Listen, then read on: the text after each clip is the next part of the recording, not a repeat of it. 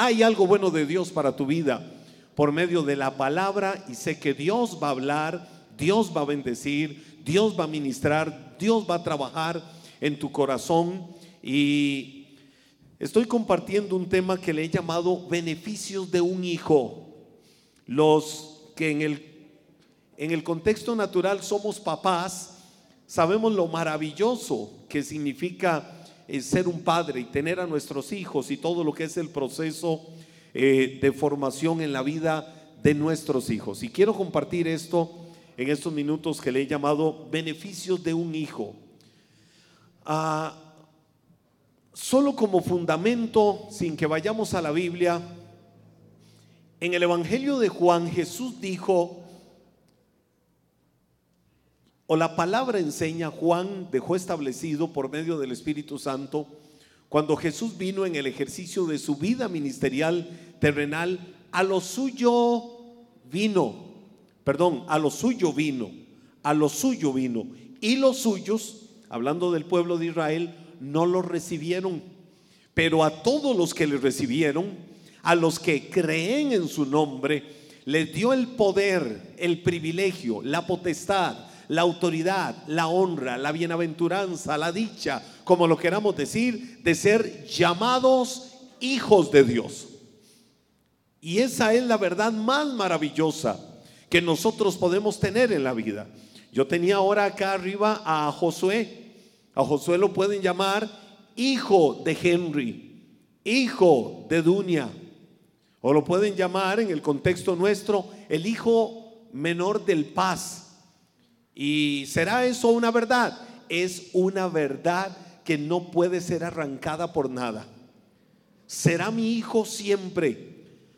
¿Qué le puede quitar ese derecho a él de ser mi hijo? Absolutamente nada. Siempre será mi hijo.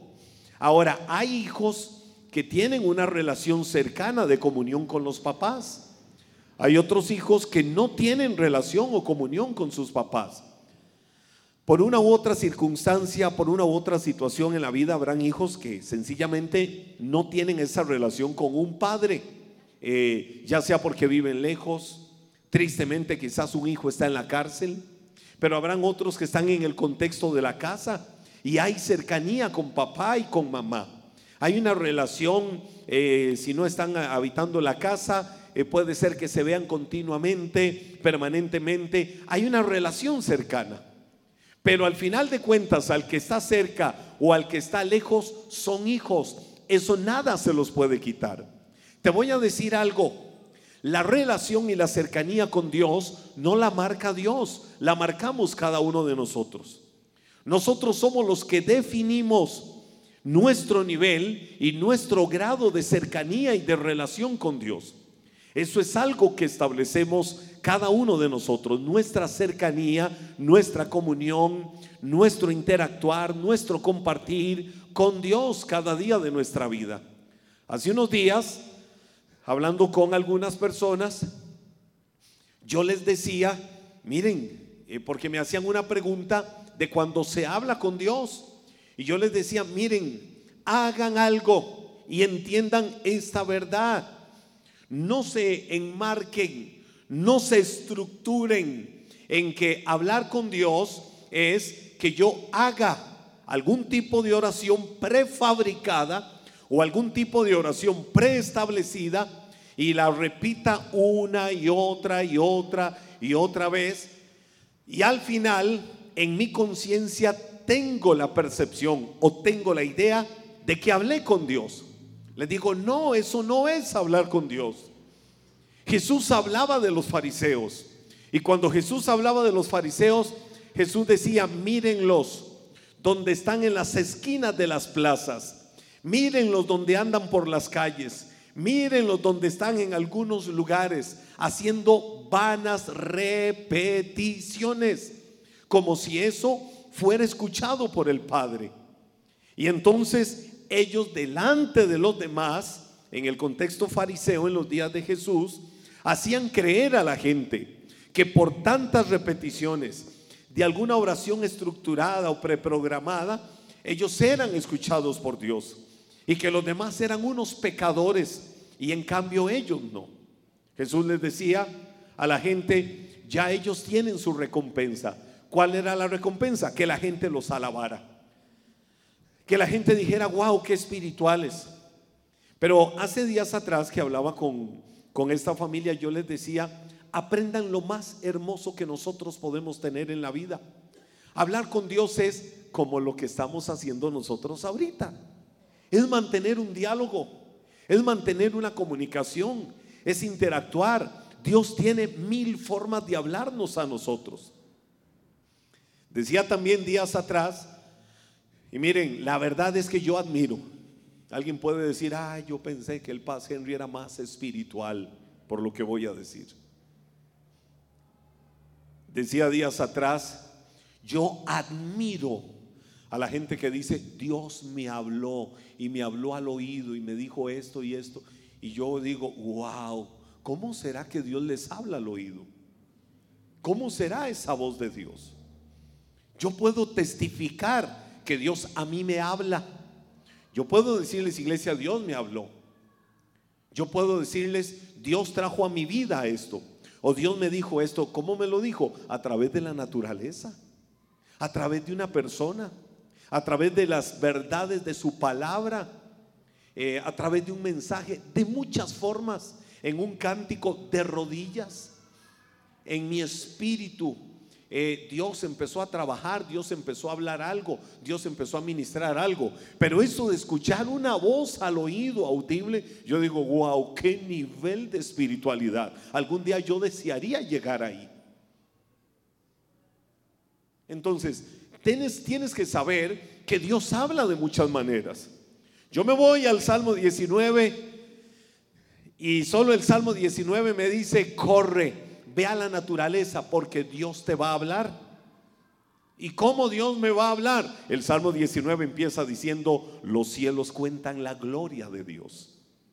El firmamento anuncia y ve que en las dos expresiones hay canales de comunicación. Los cielos, los cielos, mire, me va a decir que no es maravilloso que usted en la mañana vuelva a ver a los cielos, o en la tarde vuelva a ver a los cielos, o en la noche vuelva a ver a los cielos, o a cualquier hora, vuelva a ver a los cielos y diga, wow, ¿qué es esta belleza?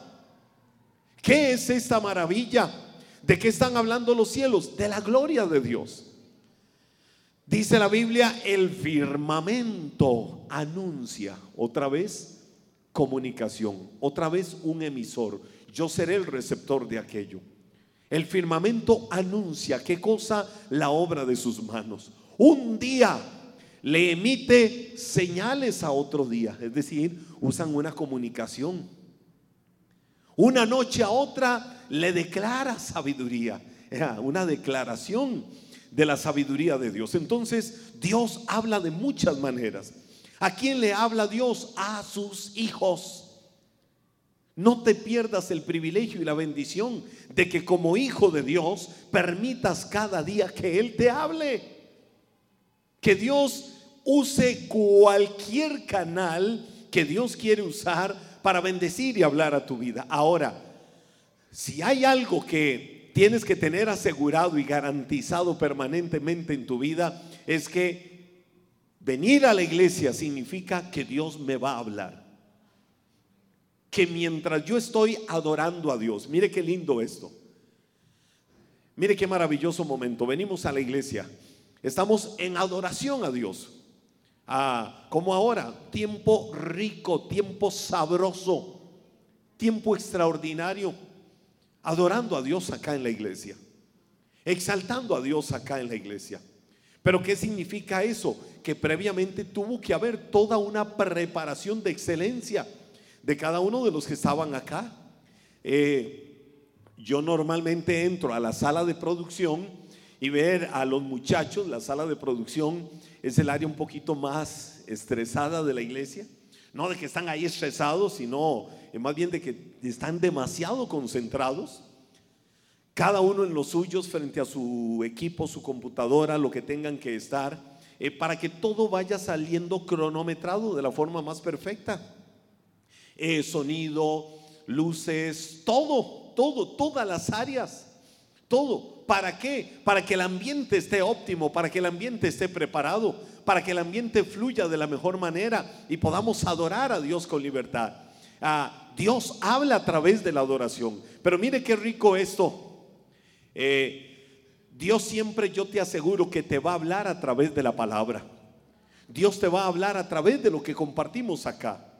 No porque acá venga un superhombre dotado de revelaciones que ni Pablo las tuvo cuando fue al tercer cielo. No por eso, porque yo soy solo un vaso de barro puesto en las manos de Dios. Yo soy barro en las manos del alfarero. Y Él es el director de la orquesta. Y Él es el único que merece exaltación. Y Él es el único que merece honor y gloria. Y acá nosotros somos una iglesia avivada, una iglesia despierta. No vengamos a la iglesia a estar en esa batalla, en esa lucha de si me duermo, me despierto. No, yo recibo algo de la palabra y digo mi así sea. Así sea en buen lenguaje bíblico significa amén. O yo lo creo. O eso es mío. O avivamos un wow. Eh, eh, la expresión wow es una expresión de sorpresa cada uno es libre. Aplaudimos, pero no le aplaudimos al hombre que está acá. Le aplaudimos al que ha compartido y ha dado las verdades infalibles de su palabra. Y nosotros como vasijas de barro en sus manos las transferimos.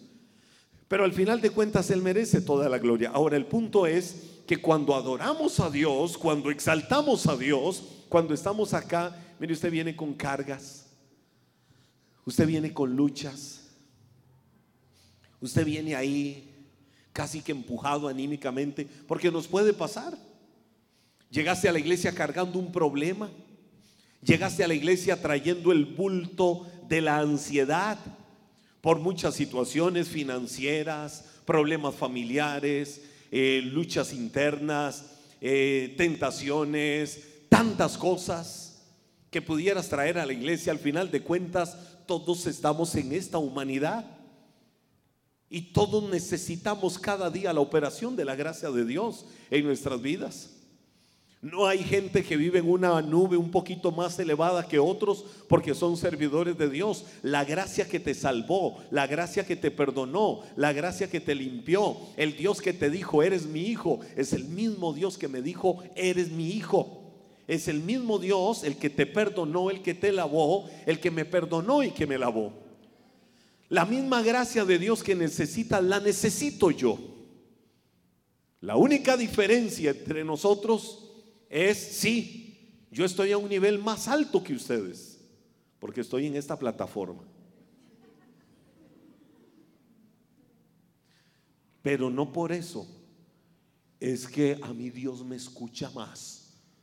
No por eso es que, wow, ese es el pastor de la iglesia, el arcángel, el ungido. Si usted anda mal, no lo toque porque fuego puede caer del cielo. No, cuidado más bien y hay un circuito. O sea, lo que me refiero es que todos necesitamos esa gracia. Y venimos a la iglesia y nos arrodillamos.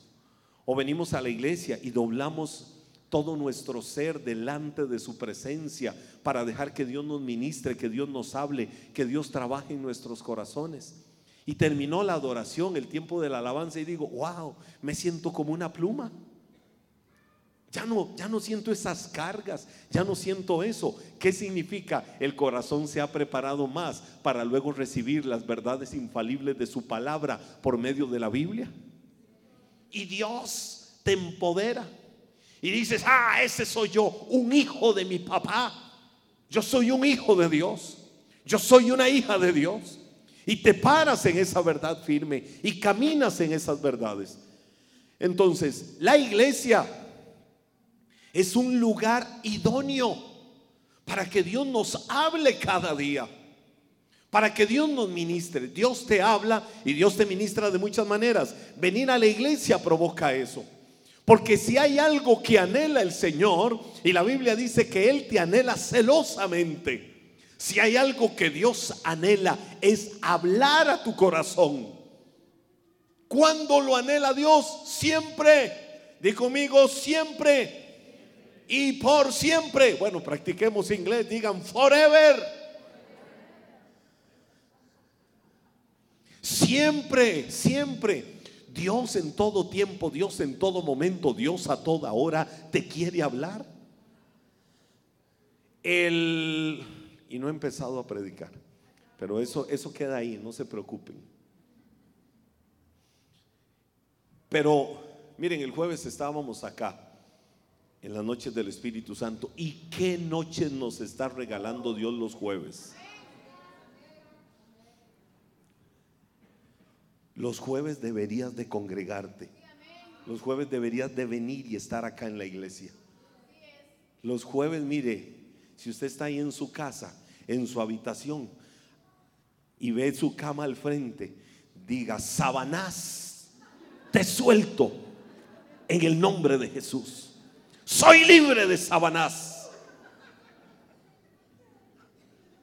Y se viene a la iglesia y recibe ese tiempo. Y aquí se arrodilla y deja que Dios ministre tu corazón, que Dios ministre tu vida, todo tu ser. Estamos viviendo unas noches ricas de derramamiento de la gloria de Dios. Y yo he dicho, Señor, permítenos ver esto como un preámbulo para lo glorioso que viene y se va a empezar a desatar los jueves con mayor gloria acá en la iglesia. Eh, este martes que viene, tenemos la noche de ADN en la iglesia. Todos los que son servidores de esta iglesia, todos los que tocan un instrumento, todos los que cantan acá, todos los que son servidores en el diaconado, todos los que sirven en cualquier área de la iglesia, no pueden faltar. Todos los cabezas de redes, todos, todos, todos debemos de estar acá y todo el que quiera con hambre y pasión de Dios venir, debería de venir para recibir algo extraordinario este martes que tenemos la noche mensual de ADN, el último martes de cada mes. Ahora, ¿por qué te digo esto? Porque si hay algo que Dios quiere como papá es hablarnos siempre a sus hijos. El jueves hablaba algo y ya me salí, pero yo lo pongo como un fundamento y desarrollaré cada uno de estos temas eh, la próxima semana. El jueves hablaba de algo y, el jueves, wow, Dios puso algo en mi corazón. Y le dije a producción, nada más pónganme estos versículos, porque Dios habló algo en mi corazón. El rey David estaba viviendo el peor momento de su vida. Un papá, porque su hijo lo quería matar. Su hijo Absalón quería matar a su propio papá, porque él quería quedarse con el reino de Israel. Mire, se cegó tanto, se endureció tanto, se llenó tanto de egoísmo que dijo yo quiero el reino para mí y, tener el reino para él significaba que su papá muriera. Y entonces eh, Absalón se sublevó, engañó a gran parte del ejército de Israel, los hizo venirse con él y, y empezó a llenarle su mente y el corazón de veneno le sirves a mi papá, pero me pudiera servir a mí. Y yo te ofrezco esto, y conmigo vas a tener esto, y te va a ir mejor de esta manera. Y Absalón empezó a engañar a gran parte del ejército, y gran parte del ejército se fue con Absalón. Oiga el dolor de un padre. David supo eso. Y David como la máxima autoridad de Israel pudo haber tomado eh, las cosas como tenían que haberse tomado de acuerdo a la legalidad y mandar a matar a todos aquellos, entre esos su propio hijo. Pero ¿sabe qué hizo David? David huyó al desierto de Judá o al desierto de Judea, a las montañas rocosas de Judea. David estaba en su palacio. Quiero que digas conmigo esto, David estaba en su palacio. Y ya vas a ver por qué. David estaba en su palacio. David tenía el santuario de adoración ahí en el palacio.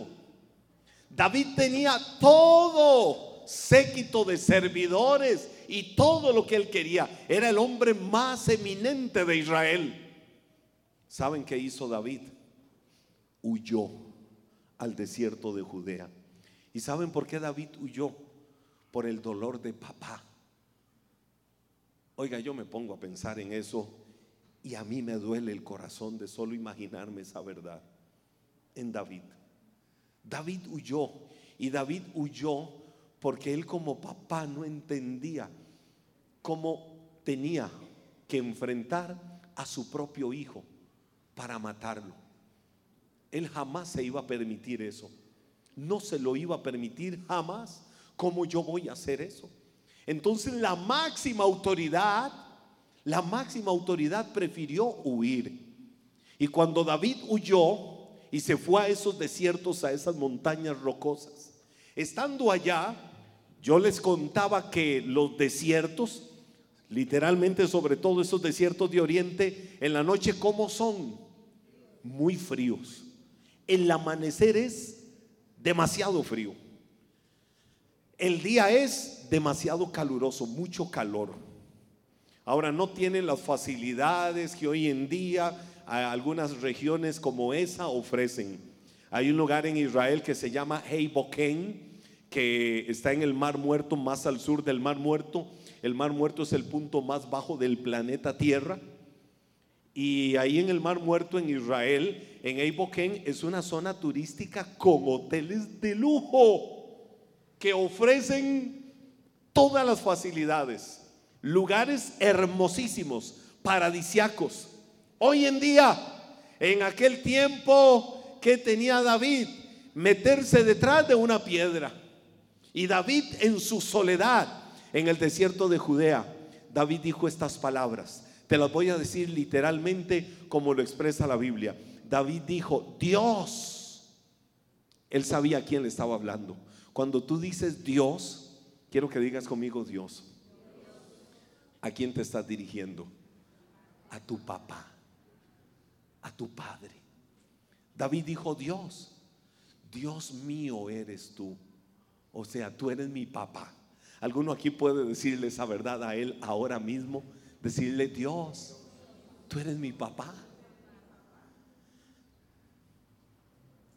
Y David le dijo, Dios, Dios mío eres tú de madrugada te buscaré. Es decir, tengo las madrugadas más terribles, más frías, la peor pesadilla en este desierto en la oscuridad. No sé qué animales salvajes puedan aparecer a querer hacerme daño. No sé cuántos enemigos se me quieran levantar aquí, pero tú eres mi Dios. Y aquí, en esta fría y peligrosa madrugada, en medio de estas montañas rocosas donde no había naturaleza de nada, aquí, en medio de la tierra seca y árida. ¿Alguna vez has pasado algún desierto emocional, algún desierto espiritual, algún desierto en cualquier área de tu vida? Esas son tierras secas, tierras áridas, no siento nada, no tengo ánimo, no tengo ganas de nada. Me siento mal. Quiero abandonar todo, quiero tirar todo a la basura. La humanidad a veces empuja a esas cosas. Y David dijo ahí, Dios, tú eres mi Dios, tú eres mi papá.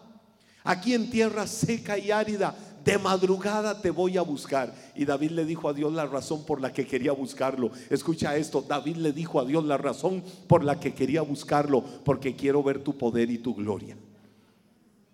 en el peor momento de su vida, cuando las emociones le decían que todo se termine, David se paró de su debilidad, de su falta de ánimo, de motivación, casi empujado, casi autoministrándose para decir, Dios, tú eres mi Dios. Debería de abrir mis labios para maldecir. Debería de abrir mis labios para señalar. Debería de abrir mis labios para decir, ¿por qué yo? ¿Por qué tengo que vivir esto? ¿Por qué tengo que enfrentar esto? Pero David le dijo, aquí te estoy buscando en esta tierra seca, en esta tierra árida, porque aquí quiero ver tu poder, aquí quiero ver tu gloria. Y aquí viene como cuando te miraba en el santuario. ¿Sabe de qué se acordó David? David dijo, wow, qué lindo cuando yo voy al santuario a adorar a Dios. aquí no lo tengo. ¿Cómo anhelo, cómo extraño el santuario? Es decir, ¿cómo anhelo la iglesia? ¿Cuántas personas hoy, hoy, hoy sábado, que estábamos en, en esta reunión del día con la Alianza Evangélica Costarricense, alguien dio una estadística que yo la conozco. Después de pandemia, el 40% de los creyentes se desaparecieron. ¿Sabe qué fue lo que más creció en pandemia? ¿Saben cuál fue el movimiento que más creció en pandemia? Y esto duele. El movimiento que más creció en pandemia fue el ateísmo. Cuando uno pudiera decir, en pandemia es cuando la gente más debió de haberse vuelto a Dios. En pandemia es cuando la gente más debió de buscar de Dios.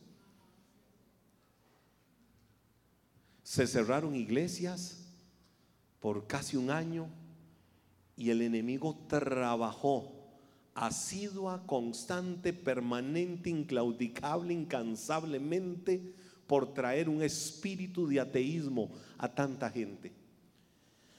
Y el movimiento que más creció en el mundo en pandemia fue el ateísmo.